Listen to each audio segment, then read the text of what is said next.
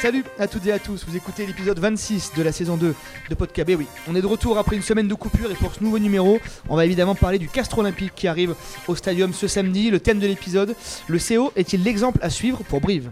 Pour tenter de répondre à cette question, on a fait appel à des spécialistes et même à un amoureux inconditionnel du Castre Olympique, Michel Régnier. Salut Michel. Bonsoir, bon, bonjour à tous et à toutes. Bonjour, bonsoir. Jacques on ne sait plus, on ne sait Jacques plus. Monclar est avec nous. Et autour de la table aussi avec nous, Pascal Goumi, Hugo Vessière. Salut messieurs. Bonjour, bonsoir. Marie. Bonsoir, bonsoir, bonjour. Michel, apparemment, tu t'es toujours pas remis de la victoire du 15 de France euh, dans le tournoi destination. Si, si, si, je, suis, euh, je suis remis de, de- de- de- de la victoire du 15 de France, qui est une très belle victoire. Euh, une très belle victoire avec des, des vertus euh, qu'on va retrouver euh, dimanche euh, ou samedi, je ne sais plus, sur Samedi, la ouais. pelouse du, du stadium, à savoir euh, une équipe euh, très pénible dans les rucks, où euh, chaque ruck est, une, est un combat à gagner, où chaque ruck est pénible, chaque ruck est une euh, confrontation, et là, euh, l'équipe de France a montré que notre sorcier de la défense avait fait du bon boulot. Allez, c'est dit, on bascule tout de suite dans le thème de la semaine, à savoir, je vous le rappelle, le CO est-il le parfait exemple à suivre pour le CAB dans ce rugby dit des champs, entre guillemets, en tout cas du, milieu de tableau, du, bas de tableau? Messieurs, un, avis déjà rapide, est-ce que le Brive doit s'inspirer de l'exemple un peu du, du Castre Olympique? Bah alors déjà d'un point de vue budgétaire, euh, on peut peut-être rappeler que le CO c'est 23 millions d'euros de budget, c'est le dixième budget du top 14 contre Brive qui a le 12e budget avec, euh, avec 17 millions. Et, et- et le CO est quatrième du top 14 avec ce dixième budget. On est sur deux villes, pour aller dans, dans les chiffres, de 40-45 000 habitants, de deux villes qui se ressemblent, deux villes de, de terroir. Michel, ton avis? Oui, oui, on peut trouver des similitudes, mais euh, qu- quant à... euh, je, ne me souviens plus l'intitulé de la question exactement, mais quant à, euh, à savoir si euh, Brive doit copier le CO, non, évidemment. S'inspirer. S'inspirer, oui, peut-être. Chaque, chaque club a son histoire, ses, ses, vertus, ses similitudes, ses, euh, habitudes et son histoire. Donc euh, non, euh, on ne peut pas aller jusque-là. Mais effectivement, le CO présente des, des, si- des similitudes avec le, rugby de, terroir, le rugby de- de- des, villes moyennes et avec des similitudes évidentes. Hugo, ton avis? Euh, oui, je pense que oui. Force est de constater que déjà en point de vue de palmarès, euh, sur les dix dernières années, je crois qu'ils ont été champions de France deux, voire trois. 2000 fois. 2013 et Deux fois 2018. De- de- deux, deux deux fois, donc on Deux est, obligé, on est obligé de forcément de s'inspirer puisque c'est des méthodes qui marchent. Après, d'un point de vue budget, je crois qu'on parle quand même de 5 millions, euh, ce qui est quand même énorme euh, si on, on donnait à Brive 5 millions de plus. Et si on prend le comparatif, si on rajoute 5 millions à Castres, il serait potentiellement dans les 4 plus gros budgets. Donc euh, on voit qu'il y a quand même un gap énorme entre, nous et eux, donc c'est- pas quand même négligeable. Mais déjà au point de vue du jeu, je pense que oui, il faut qu'on s'en inspire parce que c'est c'est une équipe qui met euh, une intensité de tous les instants et euh, que ça soit les matchs à domicile et à l'extérieur, il lâche très très peu de matchs. C'est toujours une équipe qui est très compliquée à jouer. Et il y a aussi un autre aspect, c'est que moi je trouve qu'ils font jouer quand même pas mal de jeunes joueurs avec beaucoup de succès. Et je l'avais déjà dit notamment en Coupe d'Europe, où ils ont fait jouer des jeunes joueurs qui ont été performants et qui auraient dû se qualifier en perdant des matchs souvent à la dernière euh, minute avec des prestations de haute qualité. Donc oui, pour moi le Brief doit doit euh, doit doit regarder ce qui se fait ailleurs et notamment au Castres Olympique. Il, faut signaler que euh, Castres joue 4 matchs de Coupe d'Europe, n'est pas qualifié. Le Stade Toulousain en joue 2 et est qualifié. Oui, avec, avec, avec des, avec des scénarios assez incroyables à chaque fois. non, non, euh, mais c'est oui. vrai. Non, mais c'est pour Oui, oui. souligner une, une espèce Oui, oui, de, tout- de paradoxe, sinon d'injustice quand même. Ouais, bien sûr. Tu l'as dit, Hugo, Castres ne lâche absolument aucun match à l'extérieur. Ils sont toujours là. 55e, heure de jeu, 65e minute. S'il y a une ouverture, ils s'engouffrent dedans. C'est la vraie différence, Pascal, en- entre le. Notamment, évidemment, entre le Castres Olympique et le CAB cette saison Euh, oui, euh, le, le CO a déjà trois victoires à l'extérieur alors que Brive euh, n'en a pas. tient 10 minutes à l'extérieur. Ouais, Brive tient généralement 10 minutes à l'extérieur avant de prendre la marée. Le CO est allé gagner à la SM, a gagné à Perpignan, a gagné à Toulon et a pris le bonus défensif en perdant d'un point à Montpellier. Donc ça, ce sont quand même des performances qui parlent et des performances que le CAB n'a pas été en mesure de réaliser cette saison. En quoi les deux équipes se ressemblent, Michel? Tu disais qu'il y avait quelques similitudes. Comment, tu les, comment tu perçois ces similitudes, toi? Oui, mais il y a des similitudes du point de vue de, de l'identité, de, l'engagement, des vertus euh, euh, euh, essentielles pour jouer au rugby, l'engagement, l'abnégation. on ne gagne pas facilement à Brive, on ne gagne pas facilement au CO. Je, vois des similitudes et je vois également des, euh, d'énormes différences également, comme vient de le souligner Pascal. Le CO s'accroche partout, joue partout, euh, est une équipe euh, difficile à battre, une équipe euh, avec des vertus et c'est pas assez souligné de mon point de vue. C'est pour ça que j'aime beaucoup cette équipe parce que on la présente souvent sous un jour un peu péjoratif et défavorable. C'est une équipe qui est bourrée de talent, qui joue bien au rugby, qui joue un bon rugby, avec euh, un rugby qui est adapté à ses moyens, à ses joueurs. Euh, moi, je respecte beaucoup cette équipe-là et je pense qu'elle a des vertus euh, qui lui permettent d'être euh, sur 10 ans deux fois champion de France et d'être.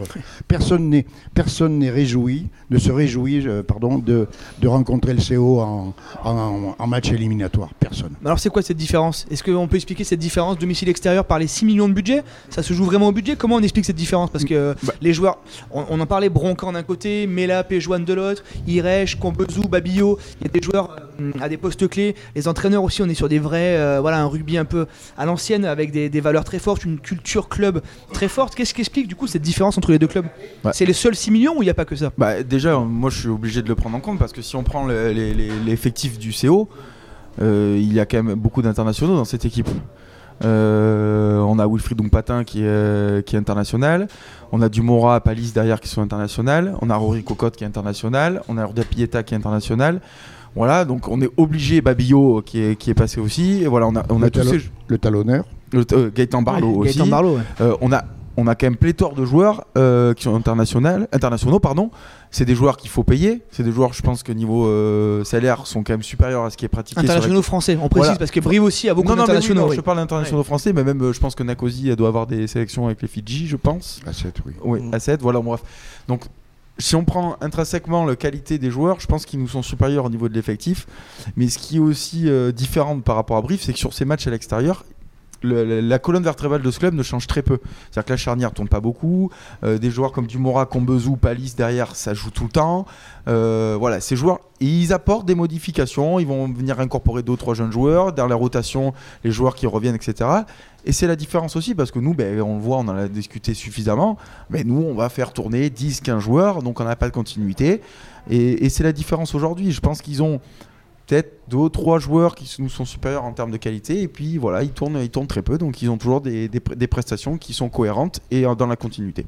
Pascal? Ouais, et puis ils ont, ils ont ce, ce même état d'esprit à l'extérieur qu'à la maison, chose que n'a pas le, le CAB. On, on l'a on l'a souvent écrit cette saison. Il y a deux visages, alors que le CO n'a qu'un visage et c'est le même. Michel Oui, pour, moi je suis tout à fait d'accord avec Ce que euh, dit Hugo est avec, euh, intéressant euh, effectivement Hugo. avec les internationaux, internationaux français, avec une, Barlow ou Patin. C'est sûr que euh, quand on a ça devant, on peut voyager quoi. Oui, oui, je suis tout à fait d'accord avec eux. Et on retrouve les raisons pour lesquelles on retrouve cet état d'esprit, notamment à l'extérieur. Je crois, euh, je crois, et je l'ai, souligné plusieurs fois, c'est que ces joueurs ont l'habitude de jouer ensemble, de souffrir ensemble, de gagner ensemble, de perdre ensemble. Et c'est vrai que le fait de ne pas trop tourner, parce qu'il faut bien avouer que euh, la charnière euh, euh, enfin, l'épine dorsale tourne très peu et ce sont des vertus qu'on retrouve dans les moments difficiles. C'est euh, c'est un de mes dadas, mais je, pense fermement que le fait de jouer ensemble, de vivre ensemble, de, souffrir ensemble, ça donne des vertus collectives qui, dans les, grands, dans les moments difficiles, sont déterminantes.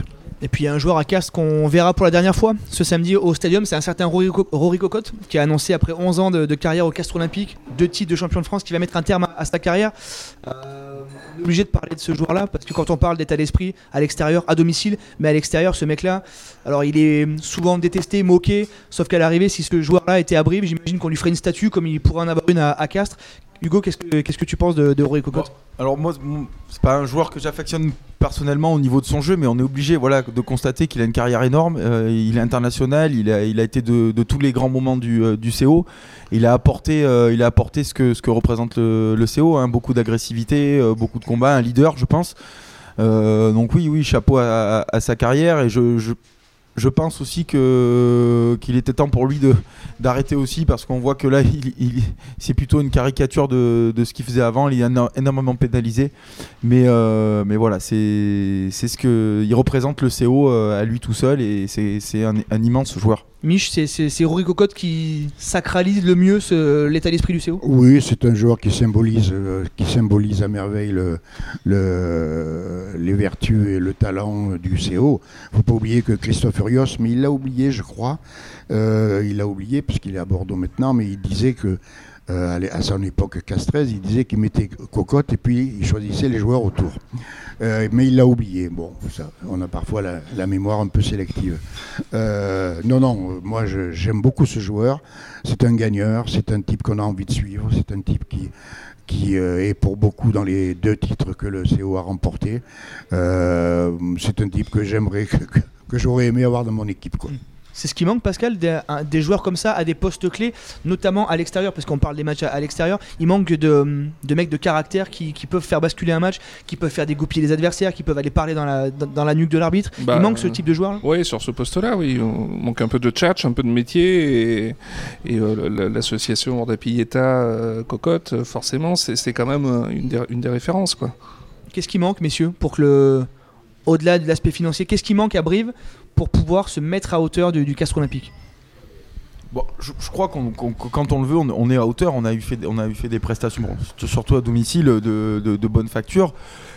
Je crois que si on sort une, bonne prestation, on, sera pas loin de gagner ce match. Pour moi, on est, on est pas loin. Mais comme on a dit, la seule différence aujourd'hui, c'est pour moi l'homogéné- l'homogénéité pardon, de l'effectif et surtout euh, les prestations que rendent les joueurs quand ça tourne. C'est-à-dire que moi, j'ai pas vu beaucoup de différence entre ben, même les prestations en Coupe d'Europe où là, ben, pour le coup, ils avaient quand même fait sortir, souffler plusieurs cadres.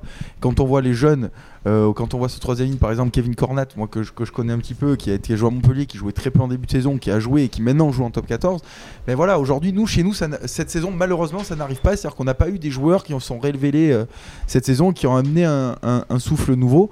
Donc c'est pour moi la principale des différences. Il faudra faire très attention à ce match de ce week-end, parce que si on est amené à le perdre, euh, ça pourrait être, être très très compliqué pour, pour la fin de saison. Oui, oui, je, partage ce que dit Hugo. Euh, encore une fois, euh, euh, Castres a l'habitude de jouer, de jouer ces matchs à l'extérieur. Ils viennent toujours avec des intentions, comme on dit, mais ces intentions, elles sont concrétisées sur le terrain. Et donc, c'est une équipe très dangereuse, très dangereuse, qui ne va rien lâcher. Elle n'est pas encore euh, absolument sereine pour la qualification, je crois. hein. Enfin, ils sont bien partis, Bonne mais position, quand mais, même. euh, gagner à Brive, euh, c'est quand même assurer quasiment leur qualification. quoi. Sachant que la semaine d'après, euh, le CO recevra le stade toulousain. Pour le, pour le derby, donc ça serait une bonne préparation aussi de venir s'imposer à, à Brive. Pascal, derrière, on- Hugo en a parlé, contre-performance interdite pour le CAB, avant derrière d'aller à Clermont Ah bah qui oui, euh, se relance euh, un petit peu. Enfin voilà, le calendrier De est clairement façon, il y a- Il défavorable. n'y a, que 3 points d'avance sur l'USAP et euh, ça va être à flux tendu jusqu'à la fin de la saison. Là. Donc le moindre faux pas à, la maison pardon, peut coûter très très cher, vu, on en revient toujours au même point, cette, inca- cette incapacité à prendre des victoires en déplacement. Petit pronostic, messieurs. Comme ça, on passera pour des pompes qu'une fois le coup de sifflet final donné. Michel. Ah oui, moi, je euh, pronostic, c'est difficile. Enfin, moi, je souhaite évidemment la victoire de Brive, euh, bien entendu, mais ça va être un match très, très, très, très difficile. Je ne connais pas les, je ne connais pas les formations euh, qui sont qui seront alignées. On enregistre mardi 10h, Michel, on, la on connaît pas, pas. vraiment non plus. euh. On sait pas, non. Euh, Donc, euh, non, non, ça va être un match très difficile. Je souhaite la victoire de Brive, bien entendu. Merci, voilà, c'est un beau pronostic ça. Merci, non, mais c'est bien de se mouiller. Je ne peux pas faire mieux, excuse-moi. Les, les internationaux sont, sont qualifiés, qualifiables? Pour, Tout le monde, euh, ouais, tout le monde peut potentiellement ouais. revenir. Je- 23-19 pour Brive. 22-21 pour Brive. Moi, je vois un match incroyable. Il va faire grand beau. euh, 38 à 38-27 pour Brive. Voilà. Ce qu'on appelle se mouiller, Michel Régnier. Oui, oui. eh ben, euh, oui, oui, 3-0. Euh, ça- il y aura, il y aura un, un 8-5. Euh, Quand on, aime, quand on aime le beau jeu, quand on aime le stade toulousain, Michel.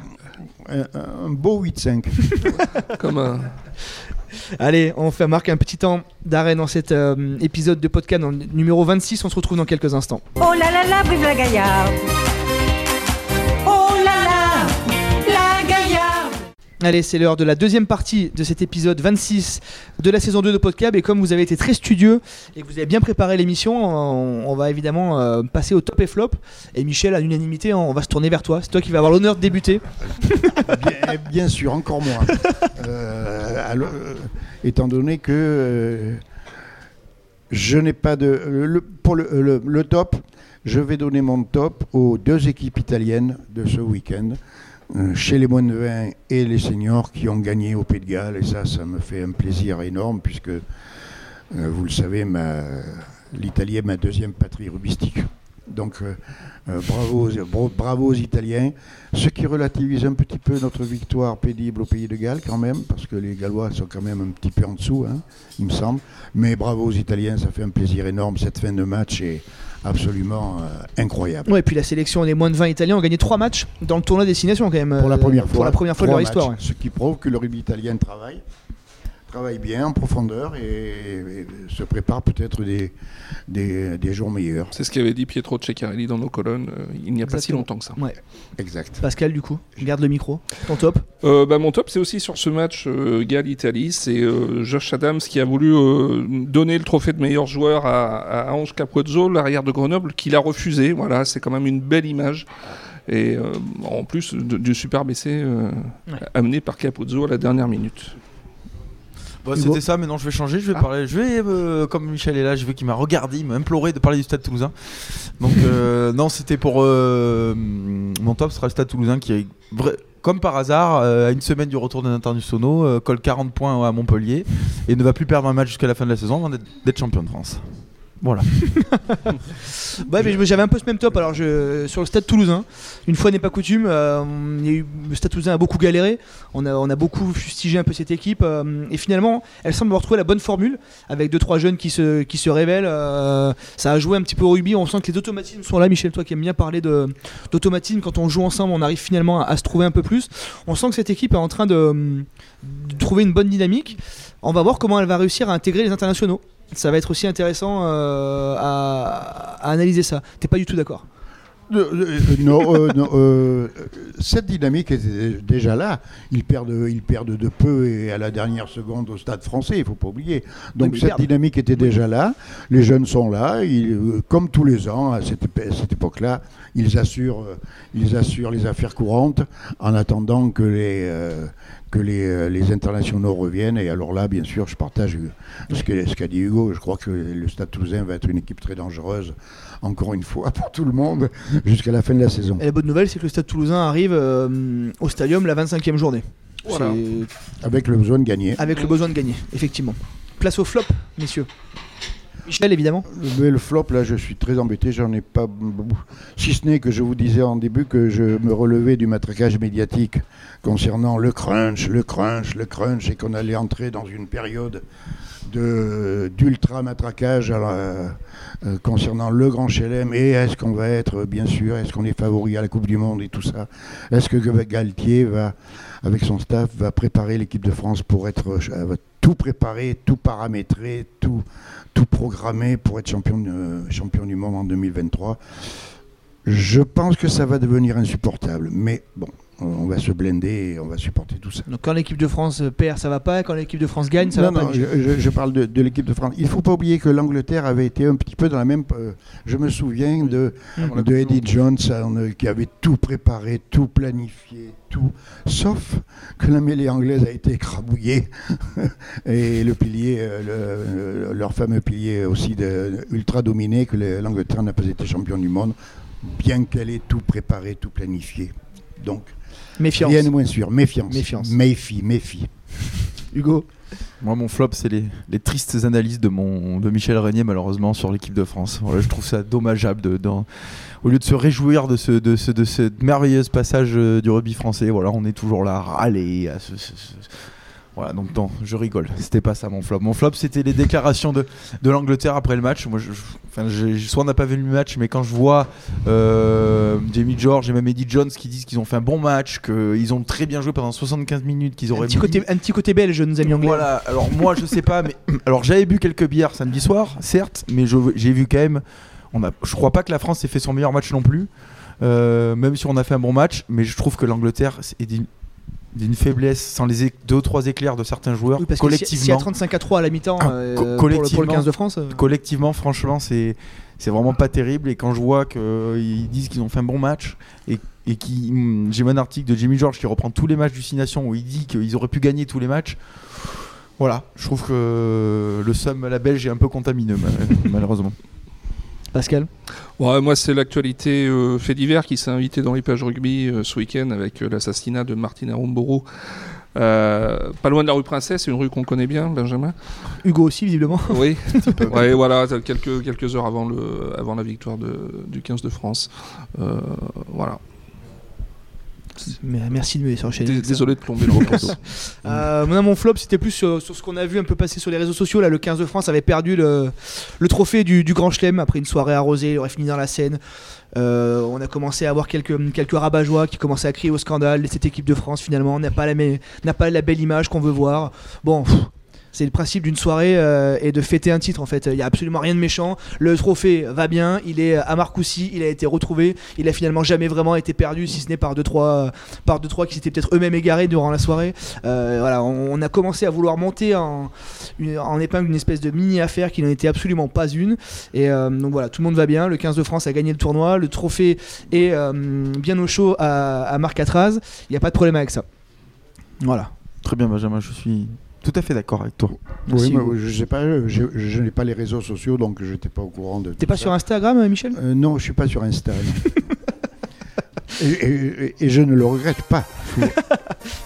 Allez, c'est la fin de cet épisode 26 de la saison 2 de Podcab. Merci à toutes et à tous de nous avoir suivis. Merci Martial, évidemment, d'avoir assuré la technique à nos côtés. On se retrouve la semaine prochaine et d'ici là, n'oubliez pas que le CAB, accessoirement, reçoit le Castre Olympique ce samedi à 17h. Salut à toutes et à tous.